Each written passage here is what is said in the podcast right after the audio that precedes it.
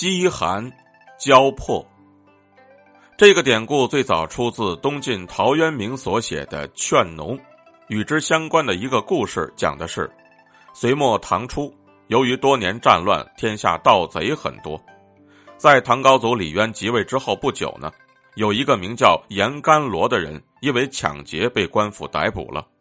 李渊呢就审问犯人说：“你为什么要做盗贼呀？”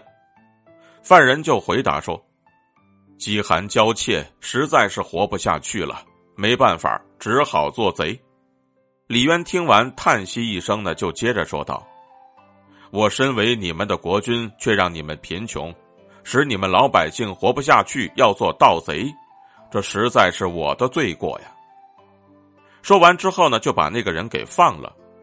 后来呢，唐太宗和大臣们就议论防盗的事情。有人就建议用严刑来禁止，唐太宗就回答说：“老百姓之所以做盗贼，是因为劳役赋税繁重，官吏贪婪盘剥，使得老百姓无法活下去呀。因此顾不得廉耻，我们应当去掉奢侈浪费，减轻劳役和赋税，选拔清廉的官吏，使老百姓衣食有余，这样他们自然就不会再去做盗贼了。”哪里用得着用重刑呢？